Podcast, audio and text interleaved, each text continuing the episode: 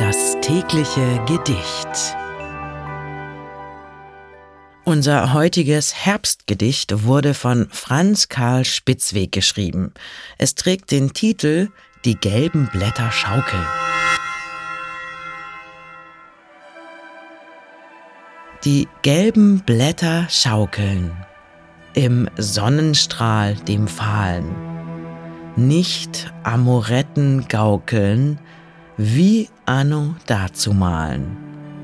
In warmer Ofennähe, Filzschuhe an den Füßen, erwart ich still und spähe, was bald wird kommen müssen. Doch will getrost ich wandern, und wird der Vorhang fallen, so gönn ich gerne andern, den Frühling neu zu malen. Das war Die gelben Blätter schaukeln von Franz Karl Spitzweg. Das tägliche Gedicht.